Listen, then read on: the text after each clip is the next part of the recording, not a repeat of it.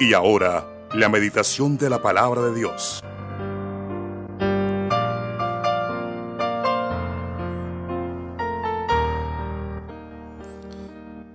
Bueno, el título para esta mañana es ¿Cuál es el papel que juega el Evangelio en nuestras vidas? Si nos regresamos un poquito hacia el pasado, notaremos que eh, la iglesia primitiva o en la iglesia primitiva o con la iglesia primitiva, el papel, el papel del Evangelio era que todo giraba en torno al Evangelio. Hace poco prediqué un sermón que lo titulé Lo que el Evangelio ya no es. Para algunos el Evangelio ya no es el poder de Dios. Para algunos el Evangelio ya no juega ese papel importante. Ya no, ya no se vive. Entonces, claro, una cosa es lo que podamos vivir de pronto con nuestras administraciones, porque eh, estamos gobernados por seres humanos y, es más, el pastor es un ser humano. Y el hecho de que nosotros prediquemos el Evangelio no quiere decir que no tengamos errores o que no nos vayamos a equivocar. Por el contrario, yo creo que debemos ser muy maduros en ese sentido porque el Evangelio sin duda, el Evangelio es el poder de Dios para la salvación a todo aquel que cree. Al judío primeramente, también al griego, dice la palabra del Señor. Y entonces el Evangelio seguirá siendo, es el poder de Dios para salvación. Así que mi hermano, entonces el Evangelio tiene que jugar un papel bien importante o el más importante de nuestra vida. Eh, no se deje convencer a veces que hay que la religión, que no sé qué, que todo es religión, que todo gira en torno a la religión, que el hombre ya no tiene eh, la capacidad, que usted ya no tiene la capacidad de desenvolverse solo, que para aquí, que para allá. Entonces, siempre habrán ese tipo de prejuicios y, siempre, siempre, siempre van a existir los prejuicios y créamelo, mi hermano y amigo, créamelo que no faltará quien le diga, ¿y tú qué haces allá perdiendo tu tiempo? ¿Qué haces allá usted gastándose? Mire que su familia, etcétera, etcétera. La, la, pregunta sería si estamos viviendo la vida abundante que Cristo vino a traernos. Por aquí dice Romanos 1, 16 y 17, que es eh, estos dos textos son el alma de todo el Evangelio. No se ha escrito dos textos, dos versículos que sean el escrito más importante de toda la vida que estos dos. Dice el apóstol Pablo, porque no me avergüenzo del Evangelio, porque es poder de Dios para todo aquel que cree. ¿Y qué significa el Evangelio? La buena noticia. ¿Y buena noticia de qué? de que he sido librado del pecado, de la ley y de la muerte. O sea, Dios me ha librado del infierno. La buena noticia es que el Evangelio no es solamente para vivir en la posteridad o en la eternidad. No, no, el Evangelio es para que yo también pueda vivirlo aquí en esta tierra y pueda ser, pueda ser feliz en esta tierra. Porque creo que una de las cosas más importantes del ser humano es la búsqueda de la felicidad.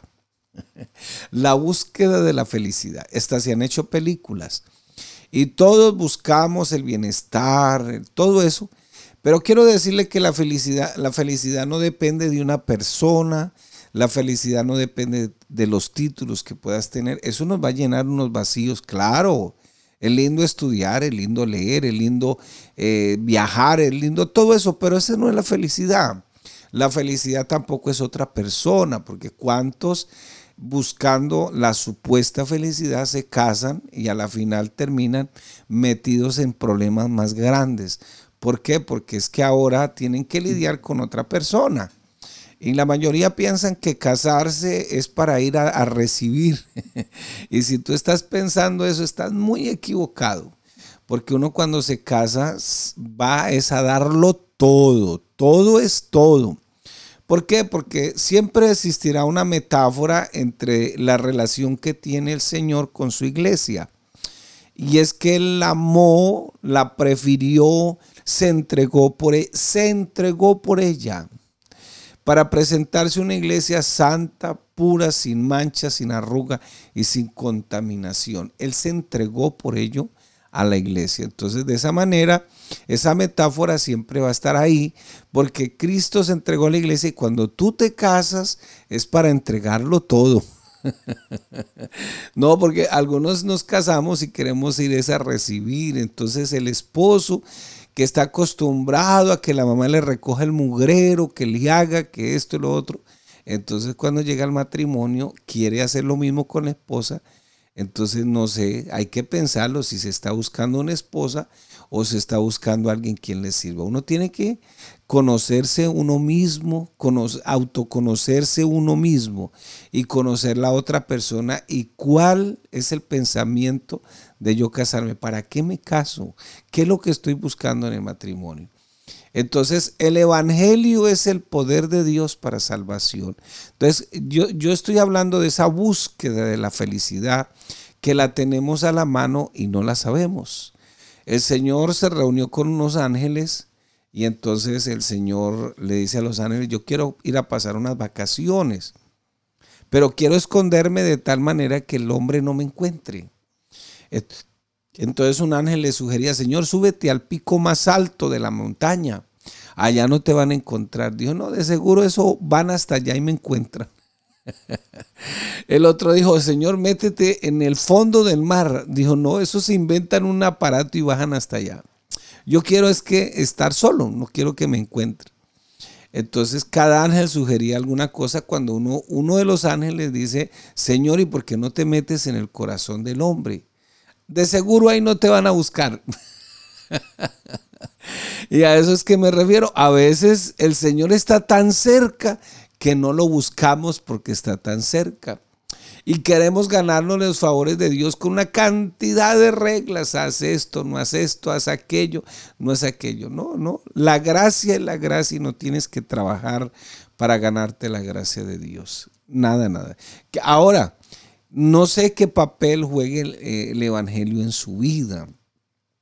No sé si lo tengas por una religión o quizás te predicaron un evangelio con o por razones equivocadas. ¿Qué quiere decir eso? que a veces nos predican un evangelio y como estamos pasando por algunas dificultades, vente a la iglesia, el Señor te va a ayudar, te va a cambiar el marido, te va a cambiar la mujer, esa tatacoa ese infeliz, bueno, tantas palabras que surgen en medio de todo esto. Entonces, vente, tú te vas a llenar las la, manos llenas de plata, van a estar llenas de dinero, el banco, eh, vas a tener carro, aquí no van a existir problemas. Eso es una gran mentira y eso es predicar el Evangelio con razones equivocadas. Y por eso la gente a veces termina decepcionándose del Evangelio, porque tan pronto se convierten, entonces el problema es que vienen una cantidad de dificultades a la vida y es normal que pasen, es normal que pase porque la gente no sabe qué es el Evangelio. Te metiste evangélica, fuiste a iglesia y si te encuentras gente de otras denominaciones, ay, estás con los Jesús solos, doctrina de demonios, que no sé qué, que sí sé cuándo, una cantidad de cosas que empiezan aparecer y a surgir en medio de todos esos conflictos circunstanciales de la vida. Entonces mi hermano dice el apóstol Pablo, porque no me avergüenzo del Evangelio. Cuando él dice esas palabras debe ser porque algo estaba pasando en torno en el Evangelio. Y creo que por la historia Pablo sí tenía de qué avergonzarse. Imagínese que eh, la gente creía que, el que los evangélicos o los que estaban en el evangelio eran caníbales. ¿Por qué? Porque comían carne, porque aquello de que cuando hacíamos la Santa Cena, en esa época, entonces repartíamos el cuerpo y la sangre de Cristo. Ellos creían, ellos creían, me asustan por aquí, ellos creían que eh, en otras palabras, ellos creían que nosotros también eh, cometíamos incesto porque nos casábamos con las hermanas. Entonces, y no, eran hermanas en la fe. Entonces cometíamos incesto con eso. Y una cantidad de cosas. El Evangelio no, gozaba de una buena reputación y, y, Pablo sí tenía de qué avergonzarse. Sin embargo, dice Pablo, no me avergüenzo del Evangelio porque es poder de Dios para salvación. Entonces, ¿qué es el Evangelio para ti? Y qué papel tan importante está jugando en su vida, porque para la iglesia primitiva todo giraba en torno al Evangelio, su familia, sus hijos, y eso no quiere decir que nos hayamos desprendido de esta humanidad y que en lo legal, en lo, en lo legal con Dios, en, las cosas legales que Dios deja, en las cosas que no son pecaminosas, podamos disfrutar esta vida. Claro que podemos. Por eso dice el apóstol Pablo, no me avergüenzo del Evangelio, de la buena noticia, porque es poder de Dios para salvación. Esa palabra poder, eh, que se traduce aquí, eh, poder para Dios es, es, el poder dinámico, la explosión dinámica de Dios para salvación a todo aquel que cree. La palabra salvación viene de una palabra griega que se llama soteria y no es solamente salvación del infierno, sino que muchas veces el Señor nos sana, nos da lo que necesitamos en esa búsqueda implacable me hace acordar de la película, esa búsqueda implacable de la felicidad. La mayoría, la mayoría de personas están. Por eso es que en estos tiempos que estamos viviendo, tiempos muy seductores del mundo. La gente, la mayoría, está sufriendo de depresiones, está sufriendo de una cantidad de enfermedades mentales, viene la esquizofrenia, viene la locura, hay que meternos en la clínica de reposo, que la valeriana, que la manzanilla, que la, pastillita esto, la pastillita, que la dependencia, una cantidad de cosas que han surgido y lo más terrible, aún entre nosotros los mismos cristianos. ¿Por qué? Porque no estamos viviendo la vida abundante que Cristo vino a traernos. Problemas, problemas. Los cristianos acudiendo al psicólogo urgentemente porque su salud mental no está en lo más correcto. Y eso sí es terrible. No quiere decir que no necesitemos el, psicólogo y que el psicólogo sea solamente para los locos. No, porque a veces lo necesitamos. Quien nos escuche, quien nos dé un consejo, quien nos oriente por dónde viene la salida. No, eso no es pecaminoso, no es malo y de hecho a veces tenemos que buscarlo porque se crean algunos traumas ¿Y qué es un trauma? Pues un trauma es algo que no le hemos dado respuesta. Entonces, por eso cuando las, las, cosas no les damos respuesta, no, no hay una aceptación de lo real, de lo que nos está pasando, entonces viene el trauma. Entonces el niño tiene trauma por esto. El niño eh, hay que dejarlo que hacer lo que se le dé la gana, porque si no se traumatiza. El niño perdió materias, pobrecito, es que debe estarle haciendo falta algo. El hermano, la hermana, todo ahora es traumas estrés psicológico, estrés no sé qué. ¿Y qué papel juega el Evangelio en nuestra vida? Y no estoy diciendo que no puedan llegar problemas difíciles. Hermano, mire, yo creo que lo más terrible a veces es cuando llega una enfermedad. Hermano, no vale dinero, no vale nada, no vale nada. Créamelo, la angustia que se vive en la familia, la angustia es terrible, la angustia, la zozobra. ¿Cuándo va a terminar esto? ¿Cuándo va a acabar esto? Hermano, pero gracias a Dios tenemos al Señor, créamelo. Y, y, no sé, yo he pasado por momentos difíciles, pero yo he visto cómo cómo nuestros hermanos a veces cuando llega la enfermedad, llega la dolencia, todo se sale de control. Entonces dice el apóstol Pablo que porque es poder de Dios para salvación a todo aquel que cree. ¿Cuál es la clave de que el Evangelio juega un papel importante en mi vida? Creer. Creer al judío primeramente y es una nomenclatura que se usa para referirse al pueblo de Dios en el Antiguo Testamento y también al griego, otra nomenclatura para referirse a los gentiles, a los que no tenían el Evangelio.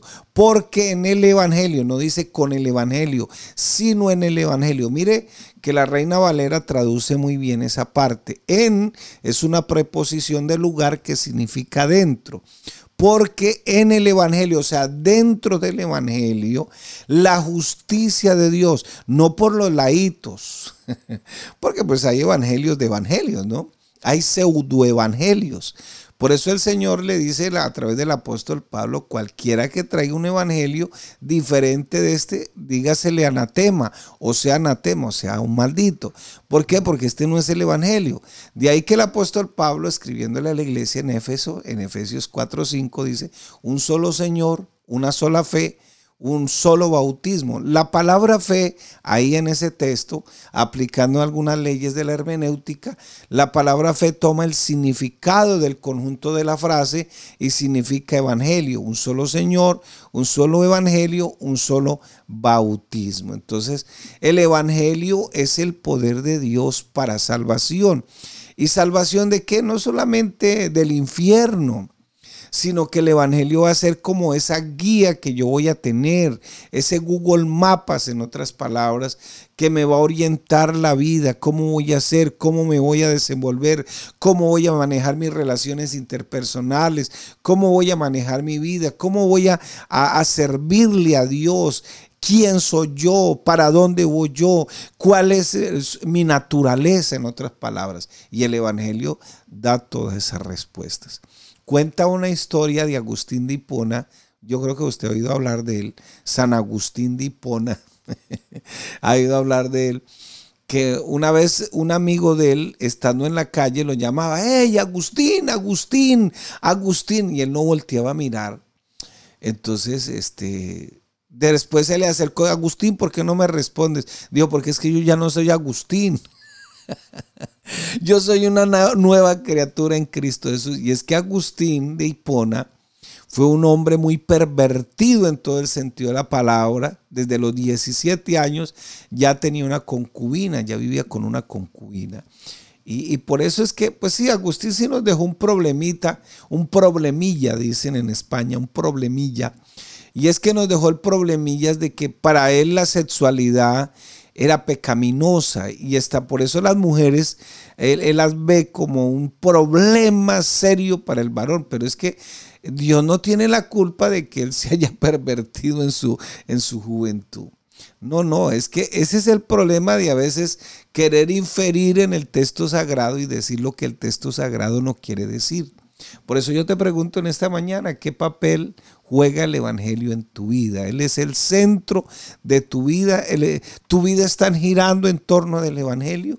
Pues déjeme decirle que el Evangelio tiene todas las respuestas que tú necesitas saber. Claro, no te va a decir acerca del ADN, no te va a hablar de los ovnis, no te va a hablar de que los políticos que están bien. no, no, te habla de otras cosas, porque tú lo que necesitas es llenar ese vacío espiritual que tú tienes. La Biblia es un libro de fe, por eso no puedes verlo más allá. Nosotros aquí en la iglesia no estudiamos este libro de manera académica, lo hacemos de manera de manera teológica. Nosotros predicamos teología, nosotros no vemos la Biblia como un libro académico. Hay quienes lo ven como un libro académico y, es respetable. Es respetable, para ellos no es un libro de fe y de hecho pues se, confunden también en, en, el decir que la fe, que están creyendo en un libro, que mire lo que hay aquí, que hablando racionalmente esto no es así. Bueno, es respetable es respetable su idea, pero nosotros vemos la Biblia como un libro de fe y el objetivo principal de la Biblia, o sea, del Evangelio, es salvar al ser humano. Entonces dice, porque en el Evangelio se revela la justicia de Dios. Eh, ¿Qué significa esa palabra justicia? La palabra justicia pues tiene que ver con leyes, tiene que ver con, con esas leyes que me, me, me absuelven o me condenan. En este caso, la justicia de Dios está revelada en el sacrificio que Dios mismo, hecho hombre, hizo o realizó en la cruz del Calvario. Entonces, ahí se reveló la justicia de Dios. Que la justicia de Dios debería aplicarse como, como debería aplicarse porque el Señor no se puede hacer de la vista gorda. Él sentenció el pecado, la paga del pecado de la muerte. Mas el regalo del Señor es la vida eterna en Cristo Jesús, Señor nuestro. Entonces la justicia de Dios, la real justicia es que el pecador pague por su pecado, que el reo pague por lo que hizo, que el pecador que tenía una sentencia pues pague, pero la justicia de Dios se reveló a favor de nosotros y entonces él, el que cree, porque usa la palabra creer, el que cree en Cristo, el Cordero de Dios, entonces todo, todos los pecados de él se transfirieron al Cordero y toda la ira de Dios cayó sobre el Cordero y entonces por eso nosotros quedamos absueltos. No es porque yo me porto bien, que, Señor, en esta mañana me levanté a las 5, eh, estuve orando, vaya apuntando, Señor. Eh, yo leí la Biblia esta mañana, vaya apuntando, Señor. Eh, yo regalé un mercadito, apunte, Señor, este día tiene que ser extraordinario. No, no, no, no, no, no, no, no, así no funciona el Evangelio. La, la, obediencia mía es el resultado de algo. Y es el resultado de haber creído en el Evangelio. Entonces, yo ahora me porto bien, ahora regalo, regalo el mercadito. Es más, el fruto del Espíritu Santo no se produce porque usted le haga fuerza. Es que voy a dar fruto, voy a dar fruto, entonces voy a la iglesia, voy a esto. No, no, no, no, no, así no funciona tampoco. No, no, no. Por más fuerzas que haga no va a salir una uva. No, no va a salir. Puedes hacer fuerza, es que no, el fruto da porque dice la Biblia, si permanecéis en mí y no es, no es una hora del día, son 24 horas. Si permanecéis en mí, llevaréis mucho fruto. O sea, el hecho de permanecer en Cristo es lo que produce fruto. Esa es la llenura del Espíritu Santo. De otra manera, no, tú puedes eh, hacer religiosamente lo que quieras, pero eso no es un fruto. Puedes estar aquí, tu mente puede estar aquí, perdón, tu cuerpo puede estar en la iglesia, pero tu mente puede estar afuera puede estar haciendo otras cosas. Entonces, producir fruto es aquí. Y no olvidarte de la naturaleza que nosotros tenemos como seres humanos. Eh, sí, nosotros tenemos una naturaleza. Alguien contaba una historia, no sé si la alcance a contar, pero vamos a tratar. Contaba una historia de un, de un rey que tenía dos hijos. Y entonces el hijo mayor, un hijo mayor, eh, él preguntó, ¿el rey nace o se hace? Entonces el hijo mayor dijo, no, él, él, se hace con disciplina, eh, se hace con rigor, se hace aprendiendo. Entonces él le preguntó al hijo menor, ¿y tú qué piensas? No, el, rey, el, rey nace. El otro decía, se hace, pero él decía, no, el rey nace.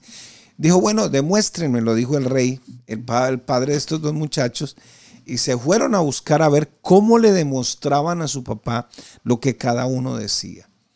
Entonces el hijo mayor se fue a buscar y por allá entró a una taberna y encontró un gato parado en las dos patas, repartiendo tragos, vestido con delantal, así. así. Dijo, vea, este es el ejemplo de que se puede hacer. La disciplina la disciplina, mire, puede uno eh, cambiar los comportamientos, etcétera, etcétera. Uno puede transformar esto. Entonces compró el gato y se lo llevó. Dijo, voy a demostrarle a mi papá que los reyes se hacen. Entonces eh, el otro estaba muy triste porque no encontraba cómo demostrarle a su padre que, los, que, el rey nacía, o sea, tenía un ser adentro pero tuvo una gran idea y también llevó su, su regalo para mostrar que ellos nacían, que se hacían, que eso era algo de adentro. Bueno, mientras que el gato allá, cuando estaba haciendo la demostración, le dijo el muchacho al papá, mire, este con disciplina, con enseñanza, etcétera, etcétera, mire cómo, cómo se formó. La habilidad de pararse en las dos patas, de llevar el trago, de todo eso. Bueno, pues resulta que el otro llevaba en una jaulita unos ratones. Y estando allá en la demostración del gato, soltó los ratones. Y cuando soltó los ratones, el gato se quitó el delantal, se puso en cuatro patas y empezó a correr. Entonces, esa, eh, eh, aplicándolo a la gracia de Dios, tenemos que entender que nosotros tenemos una naturaleza y solo permanecer en Cristo es lo que hace que produzcamos fruto, porque muy de vez en cuando y a veces todos los días, se nos salen los ratones y andamos detrás de esa persecución o detrás de todo eso. Entonces, nosotros nosotros tenemos una naturaleza y gracias al Señor que Él a través de su evangelio, a través del poder, porque la palabra evangelio significa buena noticia, la palabra salvación significa que nosotros tenemos una vida abundante en Cristo Jesús, la bendición en Cristo Jesús nos sostiene, nos lleva directo a esta gran, a, esta gran Jerusalén que Él ha prometido para nosotros. Entonces, ¿Cuál es el papel que juega el Evangelio en su vida? ¿Por qué vamos al culto? Nosotros vamos al culto no para entretenernos. Por eso yo, yo soy muy chocho en ese sentido y, y, a veces le digo a los padres, traten de no llevarle juguetico a los hijos. Porque, eh, o sea, se distraen en la casa, ven televisión en la casa, juegan en la casa y, no son capaces a veces los padres de tener unos hijos quieticos, siquiera hora y media, eh, prestándole atención al Evangelio. Entonces le llevan los jugueticos, le llevan el lonche, eh, los adolescentes llevan el celular, que llevan una cosita que para entretenerse. Entonces ahí es donde nosotros tenemos que preguntarnos por qué voy al culto ¿Por qué? Porque es que en el culto yo voy a contrarrestar esta enseñanza del mundo que me está, eh, me está atacando todos los días y que me está diciendo que me independice de Dios. Eh, es una enseñanza muy humanista.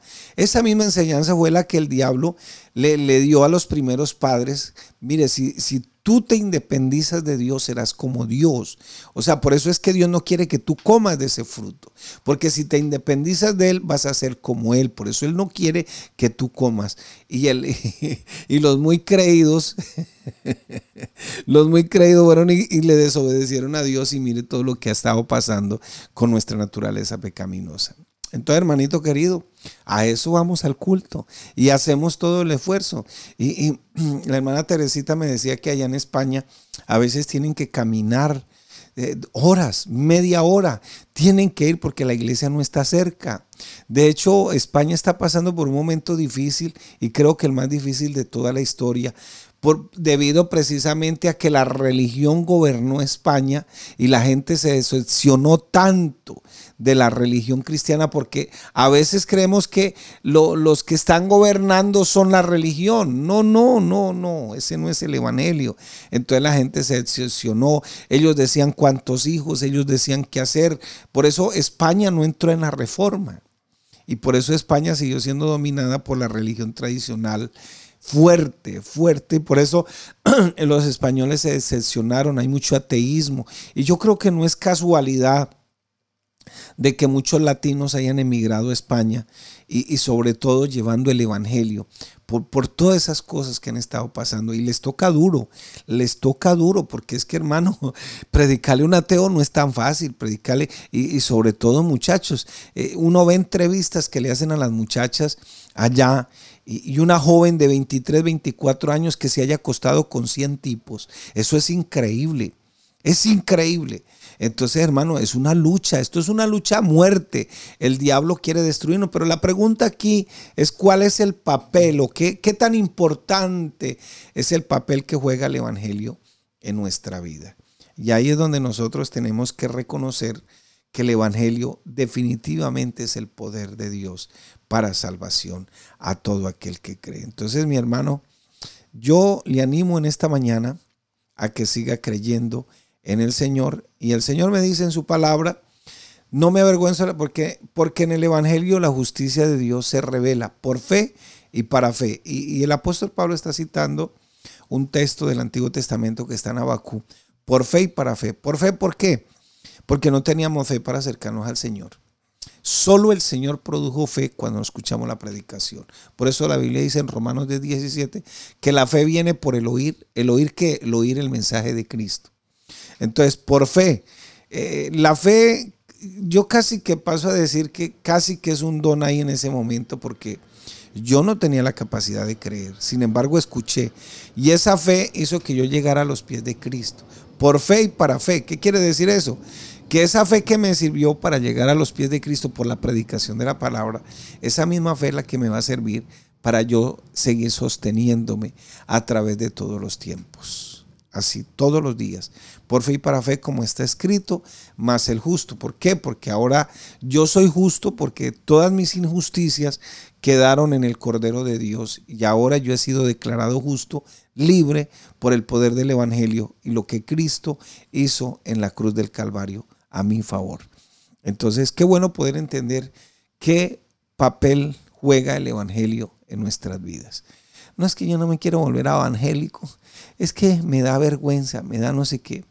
Y, lo entiendo, lo entiendo porque a veces el Evangelio produce burlas, el Evangelio, eh, eh, como el Evangelio transforma a la persona desde adentro hacia afuera, eh, y empezando por esa transformación, el nuevo nacimiento, el poder del Espíritu, la persona empieza a cambiar eh, su modo de vestir, su modo de hablar, hasta de su modo de comer, porque es que todo lo que empieza a hacer de ahí en adelante, todo, todo lo que se empieza a hacer de ahí en adelante, pues es para la gloria de nuestro gran Dios y Salvador Jesucristo. Así que en esta mañana, mi hermano querido, yo lo animo en el nombre de Jesús. Siga confiando en el Evangelio. El Evangelio nunca dejará de ser el poder de Dios para salvación a todo aquel, aquel que cree. Entonces, yo no sé, usted en esta mañana, eh, eh, si esté pasando por un momento difícil y, yo no le voy a dar esperanzas de que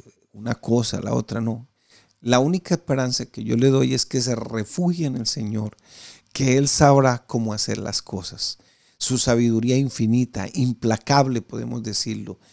Y dice la palabra del Señor allá en el libro de Miqueas que lo que más deleita al Señor es perdonar al pecador. ¿Con qué me presentaré? Dice, con sacrificios, con una cantidad de cosas. No, no, no. El Señor quiere que tú te presentes con un corazón contrito y humillado. Ese no lo despreciará el Señor jamás.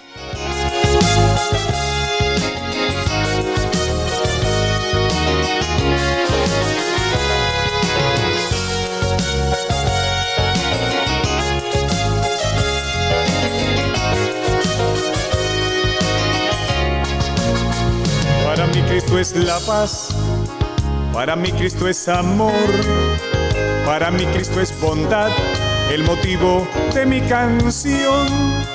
Que es Cristo para ti? como está en tu corazón? Si no significa paz, si no significa amor, no está bien tu corazón. Si no significa paz, si no significa amor, no está bien tu corazón.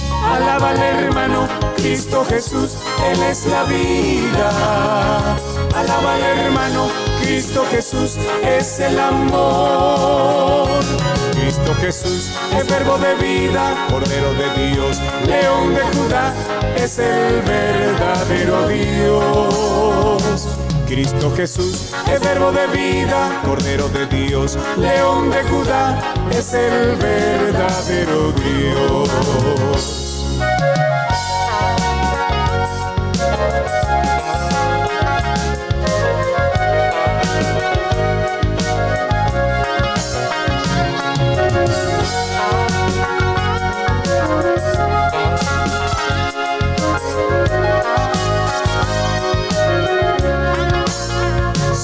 Conoces a Jesús, pues conoces al Señor. Conociendo a Jesucristo, tendrá paz tu corazón. Si no le conoces hoy, mi Jesús te llama a ti. Ven a Cristo mi Señor, ven a Cristo el Salvador y tendrás la salvación. Ven a Cristo el Salvador, ven a Cristo mi Señor y tendrás la salvación. Alábale hermano, Cristo Jesús, Él es la vida. Alábale hermano, Cristo Jesús es el amor. Cristo Jesús es verbo de vida, Cordero de Dios, León de Judá, es el verdadero Dios.